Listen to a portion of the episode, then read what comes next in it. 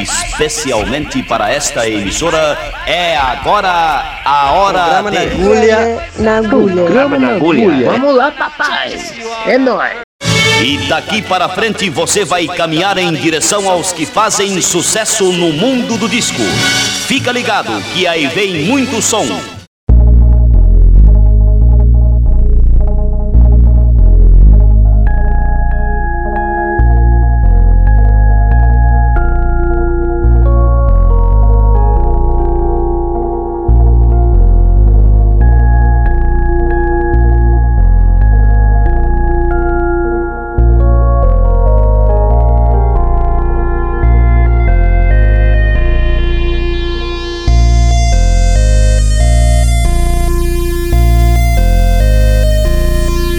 Do tempo do Bob, lá do Pina de Copacabana.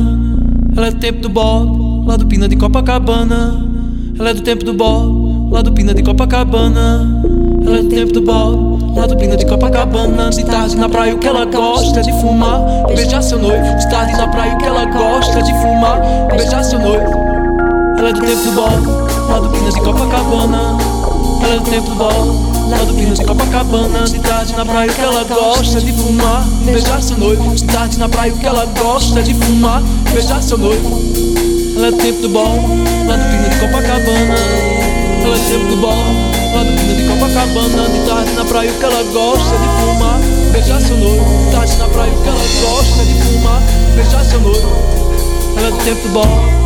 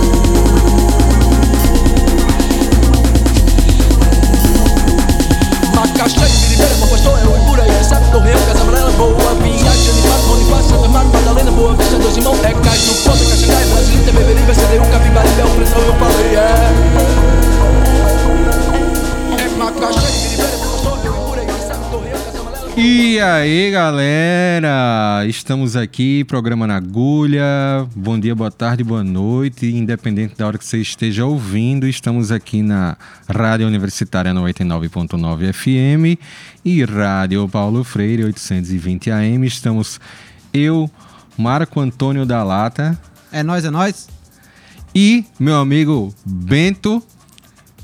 E o sobrenome? Quase. Bento Araújo, meu irmão, bem-vindo, velho. Obrigado. Aê, Rodrigo, queridão. Que prazer estar aqui na agulha. Ainda bem que você acertou meu nome. O pessoal continua errando por aí, mas eu tô feliz. Quando acerta, eu fico mais feliz ainda. Pois é. E Bento tá aqui para lançar livro, lançar é, e-book, e-book, né? Electronic book, para lançar podcast, para lançar DJ, faz, lançar com o DJ. Cara, tá? tudo, tudo. A agenda mais lotada do que nunca, É, assim. Tô pois é. felizão, cara, com tanta coisa Pois é, então me conte aí o que, que você tá fazendo aqui em Recife. Conta pra galera também, vamos. Então, essa minha nova. Essa volta, né? Depois da pandemia, faz quatro anos que eu não vinha pra cá, pro Recife. 19, É, né? 19. tu veio aqui. 19, exato. Foi a última vez que eu estive aqui. E, bom, a primeira vez que eu vim, quem me trouxe foi Marco, né? É. É, Marco, que, pô, pra ver esse showzaço da Ave Sangria aqui, tô até com a camiseta, né? É. No Santa Isabel, um dos grandes shows da minha vida. Foi incrível. Mas aí, em 2019, eu voltei pra lançar o volume 2, né? Dessa série de livros que eu venho lançando, que é Além do Sonho Delirante. Que foi quando a gente se conheceu. A gente se conheceu com o Laílson ainda, de É, Holanda. Laílson lá, no tava Passo lá. do Frevo. E desde então que eu não voltava. Mas dessa vez eu tô vindo graças à rede Lula Cortex, né? Capitaneada aí pelo Nemo, Nemo Cortes, filho de Lula Cortes. E eles têm um trabalho muito bacana, né? Um de Filho e, e defensor da obra, né, cara? Isso é que é. Exato. Né, isso é o que é o difícil das famílias, né, cara? Exato. Não quero falar isso aqui, assim, de forma. te interromper, Uhum. mas assim. Isso a gente, a gente que é pesquisador, né, velho? A gente quando, pô, vamos falar sobre fulana, uma cantora maravilhosa. Aí a gente vai atrás da família pra buscar coisa. Aí uma é tretada, a outra não quer falar, a outra. Aí há uma sobrinha que teve uma treta e outra pessoa que não quer falar porque não gostava da, da tia, da mãe, né? E Mais tem- ou menos isso. E tem aquela pessoa que vai ficar rica, acha que vai ficar É, rica que agora porque alguém tá procurando ela, né? Tem É, sempre pois isso também. é, e assim, a gente tem que falar de Nemo, né, cara? Assim, também defendendo as coisas do pai, né, cara? Que é muito Sim, legal, né? Sim, e tudo começa agora com, esse, com o site, né, o lulacortes.com, que Nemo teve essa proposta de imortalizar parte do legado do pai dele, ali não só fonográfico, não só com os discos, mas com as pinturas, com Uhum. os livros, né, que Lula Cortes lançou em vida. Então, um trabalho muito bonito, muito bacana. E Nemo me convidou para participar da pesquisa, né, da, da parte de textos, da parte de e-book, como você disse, e também para fazer o podcast. né? Uhum. Eu tenho essa experiência com podcast já há 14 anos. Com É, a gente tava falando disso, né? Quanto Exato, tempo tem um cara. PoeiraCast? 14 anos, só 14 isso. anos, é, a época jurássica, assim, dos podcasts no Brasil, É. né? Na época não tinha nem streaming, nem nada, a gente já fazia podcast. Mas aí Nemo me convidou e eu E nem cuidando. sabia que era podcast o É, nome. é. E aí, Era, era, era um programa de rádio, né, cara? que você baixava o MP3 pra ouvir no player, né? É. No playerzinho de MP3. É, pois é. E Mas Nemo... tava falando de Nemo e eu Isso. interrompi de novo. E Nemo convidou para fazer um quatro episódios sobre Lula Cortes, né? E entrevistas também. Então eu entrevistei Kátia Mezel, Jarbas Maris, Roberto Lazzarini, o Roger, pessoas que viveram ali parte da, da- da- de suas vidas com Lula Cortes e tal. E a gente está tentando ainda outras pessoas, ao seu Valença, pode ser que role, para fazer esses quatro episódios. O primeiro já está no ar, já está nas plataformas de streaming e tá como o primeiro episódio dessa série via PoeiraCast. É uma parceria do PoeiraCast com a rede Lula Cortex. Ah, pode crer. Exato. E aí também tu veio lançar né, o livro, que aí tem, tem um monte de história que a gente já atualizou aqui, né, de, de 2019 para cá. Exato. Coisas que, que são, que são é, de bastidores e não vão pro ar. Né? Assim, quem quiser saber dessa história, vá pro Provinha mais tarde, que depois de tomar um eu conto. Mas não vou contar no ar. É uma boa provinha. Sempre para essas ocasiões é excelente. É, pois é.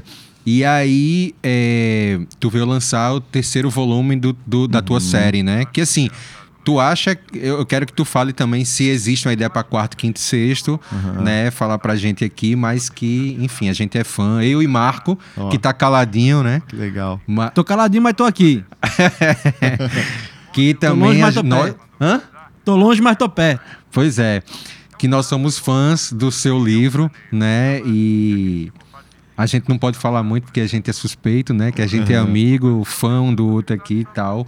Mas você veio lançar o terceiro volume, né? Isso, o terceiro volume que, é, por enquanto, é uma trilogia, né? Respondendo já a sua pergunta, eu tenho interesse de lançar pelo menos o quarto. Quinto e sexto, acho que não, porque senão vira sexta-feira 13, né? Máquina Mortífera 1, 2, 3, 4, 5, 6. Aquela série do Frank Zappa dele tocando guitarra, né? O Shut Up and Play Your Guitar, né? Aí tem o Return of the Son of Shut Up and Play Your Guitar.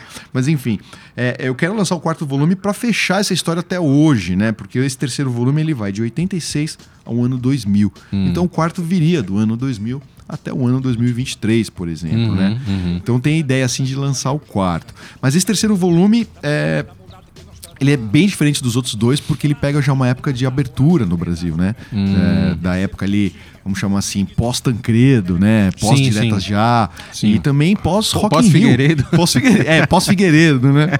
Exato, cara. E a redemocratização do Brasil e tudo mais. E também um momento de euforia jovem pelo Brasil, Uhum. né? Graças a- àquele rock BR, né? O B- BR Rock, Brock, Brock. né? Que a gente chama. e também pós-Rock in Rio, né? O Brasil entrando Também. no roteiro de shows e tal. Só que o que eu vou aqui, você, me conhece, né, Rodrigo? A, a proposta do Lindo Sendo Delirante é busca escavar ali o underground, né? Sim, o que sim. estava acontecendo nos porões aí do Brasil É. nessa época. E não aquele rock mainstream dos anos 80, né? Então, é, um- é- é um projeto assim que me deu muita alegria de fazer. Primeiramente porque afetivamente eu lembrava muito disso aqui. Eu vivi isso ainda como criança e adolescente, né? Nos anos 90 também. Que A gente comprou alguns CDs desse, Sim, né? muitos, muitos. É. Vi o lançamento, né? Lia na Bis as resenhas. E também eu tive, como ele foi feito na pandemia, foi a primeira vez que eu também pude entrevistar eu fiz 60 entrevistas para esse projeto aqui, Uhum. coisa que eu não tive tempo de fazer nos outros dois volumes, né? Então, para mim, ele é muito especial, esse volume. Ah, que massa. Então, ele, tu teve mais tempo, digamos assim, pra, exato. pra fazer esse, esse, esse volume, né? Sim. E tava todo mundo em casa, remotamente ali, eu conseguia Ah. acessar as pessoas de uma forma mais. Ah. com mais tempo, né? Pra Ah, gravar pode essas crer. entrevistas. Massa. E aí, assim, tem. é, tu abriu aí o livro, né? A gente não tá, não tá visualmente, né? É, é, vendo aí filmado, mas tu abriu o livro no Não São Paulo pra falar alguma coisa. É, então, esse aqui é um dos discos emblemáticos aqui, né, de- desse volume. O Não São Paulo é uma compilação aqui pós-punk, né, podemos chamar assim, lançada pelo selo Baratos Afins, que é um selo importantíssimo. Calanca, né? A Luiz gente tava Calanca. falando dele agora há pouco, né? É, cara. Que eu fui, eu fui conversar com ele e assim, Ó. a gente tá falando de livro. Ele é um livro, cara. Uma É. tarde ele me contou uma duas histórias. A, a história começou por Erasmo, Uhum. né? Que assim, recém-falecido, né? Em, em janeiro. Não, não lembro, assim, lembro quando, também. ele, quando ele desencarnou, mas a história veio dele. Comecei a conversar com Calanca. Aí depois veio a história que ele, ele é farmacêutico, cara. Eu não sabia, né? E aí ele ganhou um almoço, ou foi um jantar de Tim Maia, porque Tim Maia tava passando mal de, de, de, de cachaça. E aí ele deu uma injeção que ele disse o nome pra mim, que era pra melhorar o fígado. Aí Tim Maia, pô, você é muito bom aplicador. Toma aí uma grana pro almoço e tal. Aí, enfim, mas Baratos e Afins, voltando, né? É, Baratos e um Afins. selo importantíssimo, né? Pra, pra quem gosta de música psicodélica, sabe a importância, por exemplo, de Arnaldo Batista e dos Mutantes, foi o Luiz Calan que foi o Baratos Afins que resgatou, né? O, tanto o Arnaldo como os Mutantes nos anos 80. Uhum. né, A banda estava esquecida nessa época, não era essa banda cultuada que é hoje em dia. E o Calanca relançou pelo selo dele os LPs dos Mutantes nos anos 80. E também o primeiro, o primeiro não, o segundo disco de Arnaldo Batista solo, né? Que é o Singing Alone, que é o primeiro Uhum. sim. disco do selo Baratos Afins. E os dois de Rita. E, é, e os dois de Rita Os também, de né, Rita, Marco? O build-up e o, e o dia que faremos. com- É, É, Primeiro dia do resto de nossas vidas. os dois primeiros da Rita também. Então, assim, para aquela geração ali, eu era criança ainda nos anos 80, né? E depois adolescente nos anos 90, eu, para mim foi muito importante ter contato com a música dos Mutantes, ter em catálogo de novo isso, para poder comprar, para poder levar para casa. É, que ouvir, ele, né? ele, ele relançou, foi, ele relançou também os Mutantes, né? Também, é, sim. pela por aquele selo é, Reprise, não era que chamava? Reprise. Série Reprise. era Poli Tu lembra, Marco? Por onde ele lançou Lembro não. Agora os Mutantes, que ele, não. ele, ele relançou tenho- também. Baratos e Afins não relançou É. anos 80, Foi, ela, Mutantes? ela lançou os cinco primeiros do Mutantes. Sim, Até o Bauretes. é isso aí. Pois é, mas era por, por- não era pela Baratos e Afins, era? É, tinha o selinho da Baratos Afins, É, um carimbo atrás, que ele, a distribuição era pela Era Polygram ou outra gravadora É, grande, é. assim, não lembro. Mas, mas vinha uma- um carimbinho, assim, série, acho que era série reprise, posso estar enganado na capa. Mas foi o Calanca Foi ele. que iniciativa dele. É, pronto, né? De lá Luiz no É, tinha- Calanca, tinha isso né? na capa mesmo, reprise, tinha escrito É. isso um capa. carimbinho, assim. Carimbinho, É, é. é, mas é, enfim, ele, é, né? Luiz ele que Calanca. bateu na gravadora e falou: galera, tem que trazer isso aí pra catálogo de novo, né? É, pois é. Então. Mas, é, é, a, a importância dele a gente vai falando aí. É. Não, Calanca, Calanca, Calanca, né? Sem contar nas compilações, né? Não São Paulo pro pós-punk e o SP Metal, né? Parte 1 e 2 pro heavy metal Uhum. brasileiro, né? As primeiras compilações aí de heavy metal É verdade. feitas no Brasil. SP Metal, é verdade. 84, 85, 86 ali. Foi Calanca também visionário que compilou é. essas duas, esses dois gêneros aí musicais, né? E, e não São. Paulo tem Akira S, não. Tem. Tem o Akira S, As Garotas Que Erraram, tem o Muzaki, o Chance e a banda Ness. São quatro bandas. É, pois é. E aí a gente escolheu. Vamos ouvir mais música, Marco? Bora. Diz A gente vai ouvir o que agora? Chance. Vamos ouvir Chance. A gente acabou de falar do Chance. Samba do Morro. Samba do Morro. Pós-punk. Vamos nessa? Então vamos embora, escutar Chance tocando Samba do Morro. E aí, ô! Samba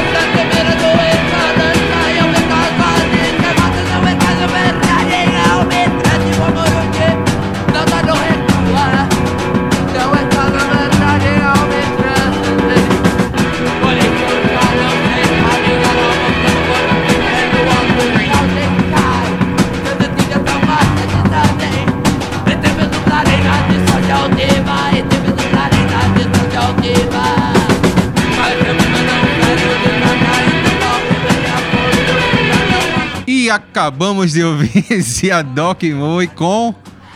Como é o nome da música, velho? É, rapaz, pera aí, esqueci. Não a morte. Não a morte. Não a morte.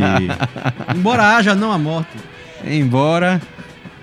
Lá de Sorocaba, né? Interior de São Paulo. Sorocaba. E a gente ouviu antes o Chance com a música Samba do Morro. Samba do Morro do disco Não São Paulo. E aí, Paulo. conta aí a história das duas bandas. Olha. Você disse a mim que queria falar do Chance, mas eu vou botar É. você pra falar das duas. Então, vamos começar pelo Chance, né? Essa música ela é emblemática, ela é pioneira na fusão da música eletrônica com a bossa nova. Né? Muita, os ingleses gostam de dizer que eles inventaram isso, né? No final ali, na virada para os anos 90, ali com Massive Attack, aquela galera ali de, acho que é de Bristol, né? E a galera, o downtempo, essa coisa da miss- Electroboss, eles gostam de dizer que eles que É, inventaram. e que Bristol, Bristol a gente tem uns amigos de Bristol, Ó. DJs, que a gente já entrevistou, que eles vêm Ah. pra Recife e tal, mas eles não. Então, eles não conhecem não o Chance, conhe- né? Não conhecem o Chance. Porque o Chance fazia isso em 85, né? O Não São Paulo foi uma coletânea lançada em 86, se eu não me engano foi gravada em 85. E o Chance já fazia esse mix aí de, de música eletrônica com bossa nova, que a galera foi fazer lá em, em Bristol nos anos 90, né? É, é, é Portishead Massive Attack é Isso. 90, 91, Comecinho dos 92, é o Trip 90, Hop, né? Trip Hop, exatamente. E aí, cara, é, eu entrevistei o José Augusto Lemos, né, que era editor da revista Bis e, e- e integrante, fundador ali do Chance. Perguntei pra ele, né, e aí, ele, ao que ele declarou, vou até ler um trechinho aqui, ele escreveu assim, ó. Alguns elementos musicais antecipam, de certa forma, o trip hop como um andamento desacelerado que se convencionou a chamar de downtempo. Quanto ao casamento né, da eletrônica com o samba e a bossa nova, eu não tenho dúvidas que fomos os pioneiros. Em 85, absolutamente todas as bandas da nossa geração tocavam rock, ou funk, ou ska e reggae na linha do New Wave, da New Wave, emulando perceptivelmente diferentes bandas do cenário internacional, algo que o Chance não tinha menor interesse de fazer. Olha só, né? Então, eles fizeram, fizeram o que eles estavam afim de fazer e não estavam querendo entrar em mercado. E você né? vê, como o que eu acho mágico nisso, cara, é que realmente eu tenho essa percepção, não, não menosprezando as grandes bandas do rock brasileiro dos anos 80 e tal, mas eu tenho um pouco essa percepção que um queria ser o Police, outro queria ser o Joy Division, outro queria ser o Rush, né? Sei lá, se a gente pegar É, o Brasil, né? é. Blonde, né? Enfim. E engraçado que, assim, eu não vou falar nome, mas assim, tem. O, o, o que queria ser Paralama, a gente sabe qual é, né? O que queria ser Paralamas? É o Police que queria ser Paralamas. É, mas tem um outro cara que queria ser o Police. E ele disse, não, que o Paralama me copiou e tal, que é Lobão, né? Sensacional. E aí o que eu acho mágico, assim, é que no, no- no underground, né, nesses, nessa cena mais do submundo, dos porões e tal, a galera tava assimilando já a música brasileira, fazendo aquele mix que muita gente fez desde sempre, né, na música pop brasileira, né, uma coisa até antropofágica ali, que Uhum, os tropicalistas fizeram, de devolver pro primeiro mundo um produto nosso de exportação, mas com, que misturava a influência do primeiro mundo com a nossa música, né, cara? É. Isso eu acho mágico, acho fantástico. E, e- e o Chance foi um exemplo de fazer isso, de misturar a música eletrônica com a bossa nova. né? Pois é, e o Chance, se não me falha a memória, ele foi lançado fora também, eu acho, esse disco. Num, É. Ou uma coletânea, não sei. Agora vou ficar devendo e tal. Depois, não São Paulo, né? É, tem aquelas coletâneas do selo Soul Jazz Records, né? Sim, da Soul Jazz, né? Lá da, londrino da Inglaterra, né? de, Do- de da Sounds of the Universe, né? A loja, né? Isso. Marco conhece essa loja, né, Marco? Eu fiz o lançamento do Lindo Senhor Delirante lá também. Ah, Em foi? 2018. Ah, massa. Fiz lá. E, e- é, pois é, eu, eu, eu, eu não lembro, mas eu vou ficar devendo. E aí, essa é a história do Chance. E aí a gente ouviu o Ziadoc Moi com Não a o Morte. Mo, outro Sorocaba. disco também de outro selo de uma loja importantíssima paulistana também, que era a Wop Bop. Wop né? Wop, tá. Um das lojas mais antigas, junto com a Baratos Afins, né? Foi uma das primeiras lojas de- de- nesse formato. É, de, de- de discos que também viraram selos, né? Viraram selos independentes. E a Wop Bop lançou o Visa Doc Mo, banda de Sorocaba, interior de São Paulo, uma banda também que fazia, é, podemos chamar assim, de um proto-industrial, né? Porque eles criavam a, a- a- a percussão com caixas de papelão, chapa de zinco, esse tipo de coisa, e gravavam, levavam isso pro estúdio pra tocar um samba, né? É, é, pois é. E eu soube assim, né, em algum lugar, não sei se foi lendo o teu livro, não, não lembro, eu realmente não lembro. Que ele, assim, o lance da lata foi falta de grana mesmo, É. assim, que eles não tinham como emular aquilo ali, aí meteu lata no meio, assim. É, é isso, exatamente. Isso também é legal, né? A, a falta de recursos, a criatividade. é, Isso tá na história aí da música brasileira. música desde brasileira. Sempre, né? E e É. é. isso que os gringos piram com, É. com isso, né? Como é que o Brasil daquela época dos anos 80 fez um disco desse com tão pouco recurso, sem estúdios, blá, blá, blá, blá, e um disco visionário e influente até hoje, né? É, eu acho que às vezes a falta de grana ela faz com que você faça algo melhor. Assim, eu na época que eu era cinéfilo, hoje eu não, não vejo mais tanto filme como eu via há 15 anos atrás. Mas eu dizia que Tim Burton tinha que fazer filme pobre, assim. Porque ele Sem orçamento, né? Sem orçamento, porque, tipo, tem. Edward Monte Tesouro é um disco barato, é um filme barato. É, tem aquele outro, é Ed Wood, que era o pior cineasta do mundo, é um filme barato, que eles faziam a parceria com o Johnny Depp, né? Mas quando ele fazia alguma coisa estratosférica, assim, cheia de dinheiro, é, estúdio e tal, ficava mais ou menos. Mas enfim, a gente conversa disso. Era mais legal aquela pegada Evil Dead, né? O primeiro lá, né? Com aquele pois orçamento. É, pois e- é, pouco orçamento, assim. Acho que Tim Burton era por aí. E eu acho que é- tem isso assim também. Sei lá, de repente.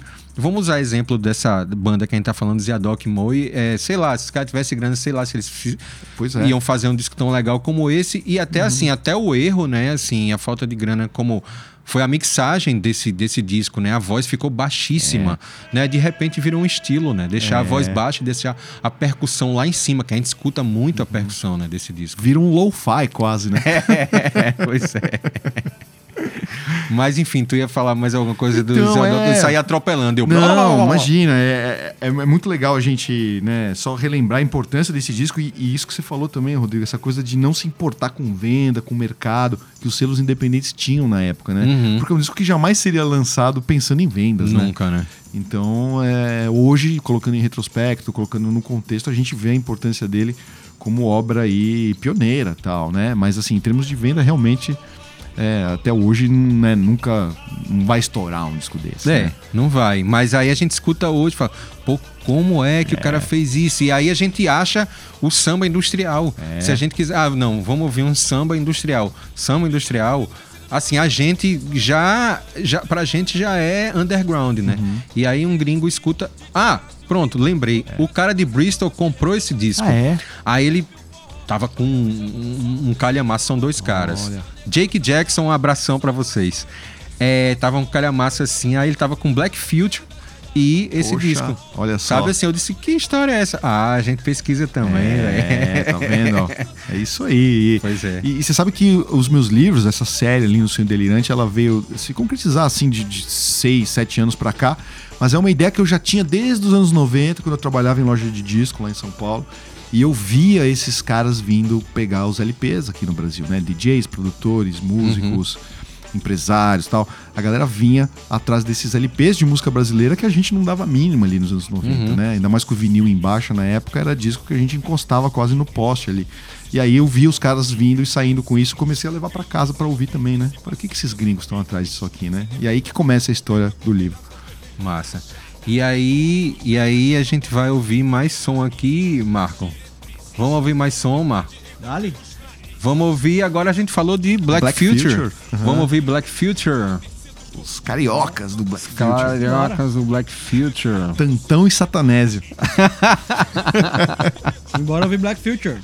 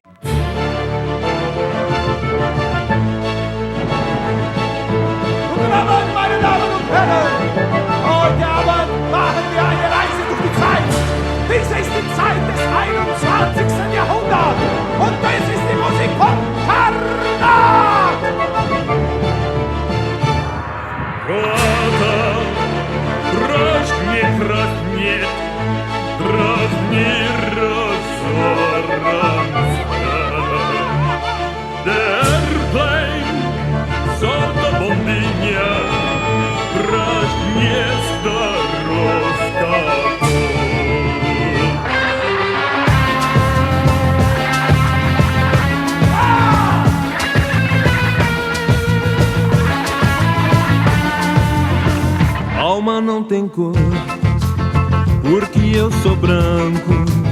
Alma não tem cor, porque eu sou negro. Alma não tem cor, porque eu sou branco. Alma não tem cor, porque eu sou negro. Branquinho, neguinho, branquinho, neguinho, branquinho, neguinho, branquinho, neguinho, branquinho, neguinho, branquinho, neguinho, branquinho, neguinho, branquinho, neguinho. Alma não tem cor, porque eu sou branco. Alma não tem cor, porque eu sou negro. Alma não tem cor, porque eu sou branco. Não tem cor, porque eu sou Jorge Maltinez.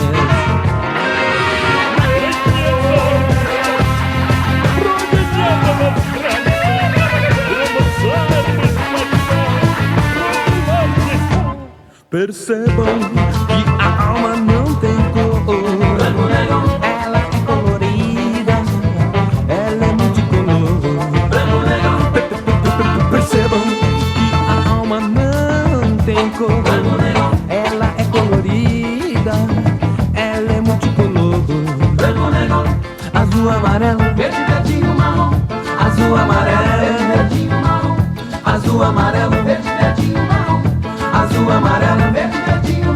Você conhece tudo. Você conhece bem. Você conhece tudo. Você só não amarelo.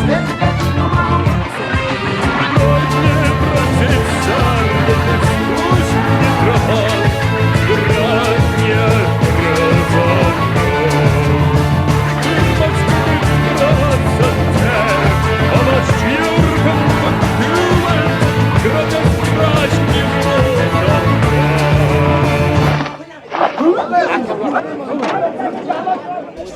E acabamos de ouvir Karnak com o genialíssimo Abu Janra e sua turma.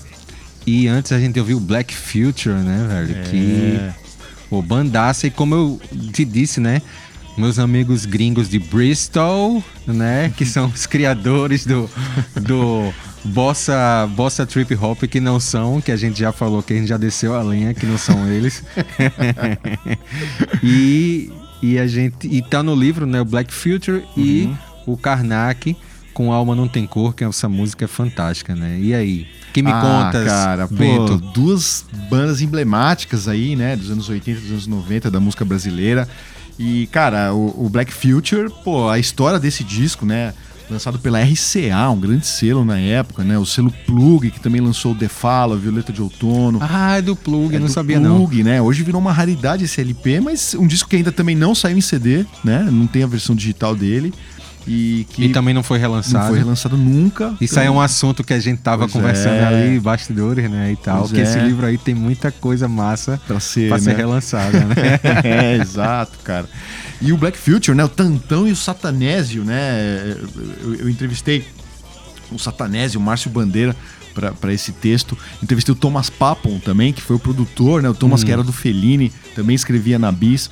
Ele foi produtor desse disco na época. E é um disco também é, visionário nessa coisa aí do, do samba processado, vamos chamar assim, né? Sim, do, sim. do eletro-samba também na- no sentido mais do pós-punk mesmo, mais agressivo, com letras é, ácidas e... Né, Sim. e- que a e- gente ouviu uh, o, o Ziadok Moe, né? Que não fica tão distante disso. Ele é mais industrial, mais marrelata, né? Mais, Uhum. É. mais, mais, mais retilíneo, mais decartiano. de- é, cartesiano, né? Vamos lá. É, Mas, assim, o Black Future é mais carioca, tal, É, né? exato. O Black Né? Future, costumo dizer assim que nesse volume aqui também tem bandas, né? Assim como o Black Future, como o Picassos Falsos, né? O próprio Fausto Fawcett os Robôs Hum. Sim, Efêmeros também. nessa época. Bandas que mostravam não aquele Rio de Janeiro do cartão postal, né? Mas aquele Rio é, da cidade paraíso do fala um purgatório pouco, do né? caos, né?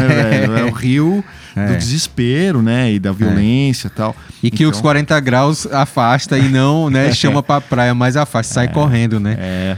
É como é, Um, um amigo meu que é carioca falava assim: rapaz, a gente tá agora em janeiro no modo Bangu, que dizia que era 45 pra cima. Olha, cara. Caramba, é exatamente Você não quer nem isso. saber de praia, isso aqui é um, um ar-condicionado, né? é um lugar fechado com ar-condicionado bem gelado.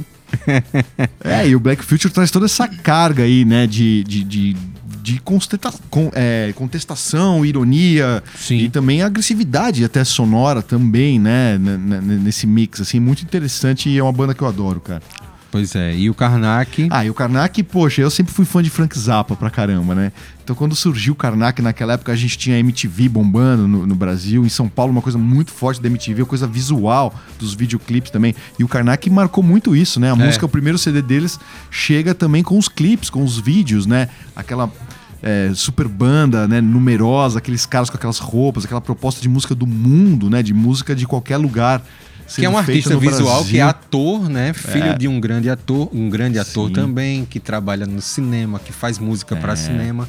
O cara, assim, eu não sei o que que a Bujanra não faz, É, né? Mas assim, é. o que ele faz, a gente sabe, né? Assim, Esse caldeirão de referências que ele traz na música, inclusive, né? De pesquisar músicas de lugares é, não convencionais, não óbvios, né? Dos eixos culturais do mundo, cara. Então isso é uma coisa incrível, né? É, uma coisa, é um mix da música brasileira com essa música do mundo, né? É, e o, Kar o Karnak, na verdade, assim, a gente escuta o Karnak, aí, tipo, esse disco é o que? Nove de 91? 95, eu acho. 95, né? É. E aí, assim, bicho, quando foi que fez? É, é, é, é- é um dos. É uma das coisas que são, assim, incríveis na obra de, de Abu Janra, né? Uhum. A gente. É, não tem nada datado, né, cara? É. Não tem nada datado, né? É verdade, É verdade. incrível isso. E saiu cara. pelo selo Tinitos, do Pena Schmidt, né? O Pena que também Ah, é do- teve a sua Ah, Banguela Records, crer. né? Que foi a Tinitos. Que massa, eu não lembrava disso não, cara, de pena, né? É. Que eu toquei um, eu fiz um disco aqui, eu- um programa, eu e Marco, a gente fez um programa é, de dois discos, que foi o Cabeça Dinossauro e o Corredor Polonês. Olha, da Patife. E aí, assim, um é de, de um ano, outro é do ano seguinte. Uhum. Os dois tiveram produção de Liminha Uhum. e Pena Schmidt. E aí, assim, e né? duas grandes gravadoras também, É, né? é, duas grandes gravadoras e dois discos muito parecidos, um mais mainstream, Uhum. mas assim, caiu no, no gosto do mainstream, mas Uhum. as letras não tem nada de mainstream do, de- do Titãs. Uhum. Tipo igreja, sabe assim, não tem nada de mainstream, né, velho? É agressivo e eu soube que Arnaldo não gostava de cantar a música na época, né, assim. Então, assim, como é que esse disco caiu nas graças? É. Né, das rádios, ninguém sabe, né? Assim, o bicho escrotinho um pi, Pois é, né, né? Na hora A ali. e polícia, né? É, pois é. Mas enfim, voltando para apenas Schmidt e Karnak. É, e a Patife Band que tá no livro também, né? Entrevistei o Paulo Barnabé. Esse disco também, o Corredor Polonês, é um marco aí do rock É, brasileiro. eu não lembrava anos que tava no disco, no, no É, livro, não. Tá, É. pus até na capa aqui, ó. Aí, ó. É. Adoro, adoro esse É, disco. Esse, esse disco é, é um, é um ano depois a- a- o lançamento. Uhum. É. Não sei se ele foi gravado na mesma época. Mas, ô Bento, tu tem certeza que são duas gravadoras diferentes? O, o- Então, o não, são- corredor, o corredor, o São duas corredor. gravadoras grandes, eu disse, né? Não, eu acho que o, eu acho que o corredor e o Ah, cabeça são são, ah, dois da, Pode da- ser, da- do mesmo selo. Ah, pode ser mesmo. Também não Deixa lembro aqui qual, é o selo. selo. A WA. É, os dois são WA. Os dois são WA, então. Então, assim, é muita coincidência, Olha, né? cara, os dois time. são, são pós-punk. Pra mim, os dois são pós-punk.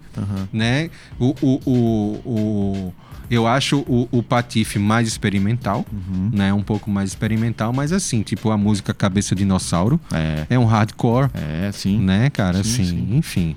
Mas. É, o Cabeça Dinossauro tu não quis botar aí, não? É, É, meio então. mainstream, né? Olha, a gente falando do mainstream, underground, mainstream.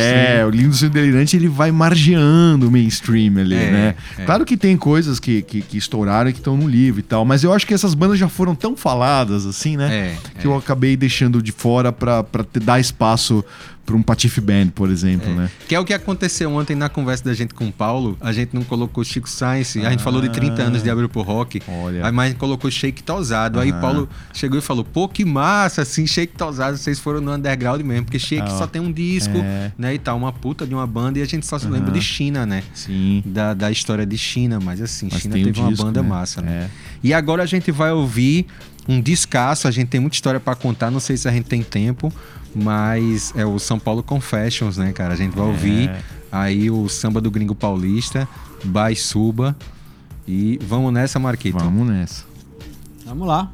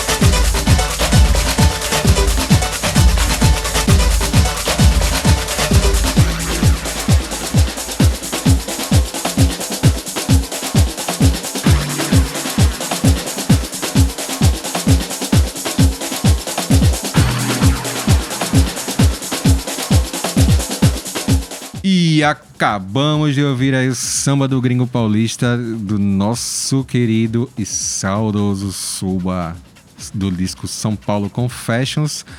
Produção de Suba e Beco Dranoff, nosso querido Beco Dranoff também. E vamos falar aí desse disco que pô, esse não, não foi intencional acabar com esse disco e o próximo disco que é o disco de o Sambadelic. É, mas são dois discos que eu lançaria em LP, velho. É. Fora o Baiano Viramundo, né, que eu já lhe falei. Assim, são três discos que você escreveu a respeito deles, É. que eu acho fantástico. Mas enfim, Suba, né? Vamos falar de Suba, do São Paulo Confessions. Sim, eu até coloquei aqui um textinho do Miranda, né? Do Carlos Eduardo Miranda, a gente tava falando dele aqui. Olha o que ele fala de Suba, né? Ele falou, ó, ele veio de outro lado do mundo e entendeu tudo desta bagunça. Conseguiu acrescentar um monte de artistas é, é, é, e muitos artistas diferentes, né? Ele não havia nem chegado perto de onde podia chegar. Ia ser uma peça-chave na internacionalização da música brasileira. Né? Para quem não sabe, Suba ele, ele veio da Sérvia, Sérvia. né? Um produtor sérvio. É. E ele Mitar, Mitar Subotic, nome dele. e ele junto com o João Paraíba, né, percussionista do Trio Mocotó, qual que era a proposta deles? Era processar as batidas, né, da, da percussivas brasileiras, do samba e tal, passar isso por um pelo um computador e transformar isso em música eletrônica, né? E eles fizeram isso nos anos 90, no começo dos anos 90. É, a gente escutou aí, né, o, o disco São Paulo Confession, né, cantado por, por mulheres. que ele fez em homenagem à cidade que abraçou ele, né? Assim, Gringo cara. paulista, né? como É o samba do. Gringo Paulista, né? é, é o nome da música, né? E assim, a gente perdeu ele muito cedo, né, cara, no incêndio do, do estúdio dele, né, e tal. Ele fez um disco que pra mim, assim, é, a gravação daquele disco é fora do comum. Ele, pô, ele conseguiu pegar um forró, um forró complexo que é do, do Mestre Ambrosio, que é o Fuá na Casa Cabral, que é o segundo disco. Que, assim, o primeiro disco do Mestre Ambrosio é muito bom, mas o segundo, que é feito com Suba, eu fiz até um programa com o Serginho Cassiano e Marco fizemos, que assim foi incrível ele explicando as histórias, né? Porque assim o disco, além de Suba envolvido, tinha André Midani e tinha também um cara que mixava ou masterizava ou fazia os dois, agora não vou lembrar. É, os- as músicas de Bowie, velho. Que esse Olha. disco. E era no estúdio de Rick Wakeman. Nossa. Lá na- em Nova York, alguma coisa nos Estados Unidos. Então, há um monte de gente envolvida nesse disco Fuá na Casa Cabral. E tudo começou sendo gravado com Suba, né, lá em São Paulo. Enfim, esse cara é para mim uma é um ícone, uma referência na produção, né, assim, tal, o pouco tempo que ele fez, ele fez aquele disco de Bebel Gilberto, né, É, cara, tanto tempo. Tanto tempo que até me surpreendeu na pesquisa aqui para esse livro. Eu acabei constatando que o Tanto Tempo é o disco brasileiro mais vendido no mundo.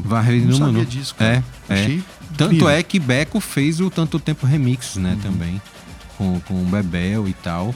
Que assim, que Bebel a gente sabia que era filha de, de João Gilberto e tal, mas aí mais uma coisa de Suba, né? Chegou, pegou o Bebel e disse, ó, vamos fazer um disco, né, cara? E o cara é incrível. E aí a gente vai terminar o programa. Ah, que peninha! Semana que vem tem mais. e Bento, Bento, já, já já ele volta aqui. Ele já tava falando em voltar aqui no carnaval e tal. Vamos ver, né? É, meu plano agora que, não, que a pandemia deu essa baixada e tal é voltar todo ano, né? É. queria estar todo ano aqui no Recife. Welcome to the Gotham City. e a gente vai terminar com o disco de Rica Mabes, que acho que é 99. É. Eu acho que é 99. Inclusive, eu falei com ele uma vez, e aí eu disse: Rica. Eu quero um disco autografado, ele só se você mandar o seu, porque nem eu tenho mais esse CD, cara. Que eu acho que saiu Digipack, E Digipack pela Y Brasil, né? Y Brasil. Eu tal. lembro muito dessa época, eu tava trabalhando em loja em São Paulo, loja de disco, e a gente vendia esse catálogo da Y Brasil. E esse disco foi um marco É o também, primeiro né? da, da- É, do selo. Eu acho que é. É o 001. Pois é, então. dele. Tá aí. Eu, assim, se fosse pra escolher entre esses 100 aí, eu acho que era o Samba Delic que, É, eu ia, ó, que que eu ia lançar, assim. Eu acho esse disco incrível, muita gente envolvida, né? Sim. Rica, a gente vai ouvir Voz da Seca, que é, é uma mistura é, Luiz Gonzaga, Rica Mabes, é, é, saudoso Speed Freaks, Uhum. né? Que pra mim é um dos melhores MCs que surgiu dessa turma aí. É, meu nome Black Alien, Alien. né? E o disco tem é, 04, Uhum. Paula Lima. Esse disco é incrível, velho. Esse disco é incrível. Essa coisa do de, se fazer um disco no computador com colagens, né? Os, os- todos os samples que eles usavam. Isso era uma coisa também que o João Paraíba me falou. Ele falou, cara, você não acredita o que, que era nos anos 90, comecinho dos anos 90, você tentar vender um disco gravado no computador. A gravadora não queria bancar. Falava, não, isso aí não presta, bicho. Uhum. Tem que ir no estúdio gravar aquela mente ainda, né? De grande corporação, de selo. E banda, né? Ter banda, né? E aí, ter banda. é, e o João Paraíba tinha o disco dele, que eu acho fantástico também aqui, que tá no livro. Né? Ele gravou no computador e deixou o disco lá no computador porque ninguém queria lançar. Então o disco Hum. saiu anos, anos depois, ficou guardado, não saía. E é um disco que eu acho também muito importante pra essa cena aqui, pra essa, essa música brasileira dos anos, no- dos anos Sim. já chegando nos anos 2000, né? E o Rica, pô, falar o que desse disco, né? É o que você É. falou, essas colagens, essa. Ó, é o Kizumba do, do João Paraíba, eu tava querendo lembrar o nome. Pois é, é um Saiu cara que eu queria 95. que eu queria entrevistar, assim, João é um cara é, que assim, a gente só vê João ali trio mocotó, mas o cara, a cabeça do cara é uma ventoinha, né, velho? Assim, sempre ele tá envolvido com um monte de coisa. Eu lembro que, né, uma vez ele saiu da música pra cuidar da- das coisas da família e tal, mas todo mundo, ai meu Deus, volta Joãozinho, né? Vamos tocar, vamos fazer música, fazer velho. som, Você né? é meu irmão, e ele inventou um, um jeito de tocar sentado em cima, né, do instrumento, né? Não sei qual é instrumento, mas enfim, um instrumento percussivo, né? De tocar dos dois lados, né? Ele sentado em cima assim. O cara é incrível, né, velho? João Paraíba. Mas enfim, a gente vai encerrar aí com Voz da Seca. E, velho, obrigado aí mais uma Ô, vez. Rodrigo, valeu. Prazer estar aqui contigo. Agradeço demais. E- Se e deixar, agrade- a gente fica horas e horas aqui, né? É, e agradeço a Marco que tá Marco. ali, ó, caladinho. Aê. Mas, mas tô presente, tô presente. E aí vamos nessa, Vamos né? nessa. Um beijo, um abraço, aperto de mão. Tchau. Bora! Tchau, tchau.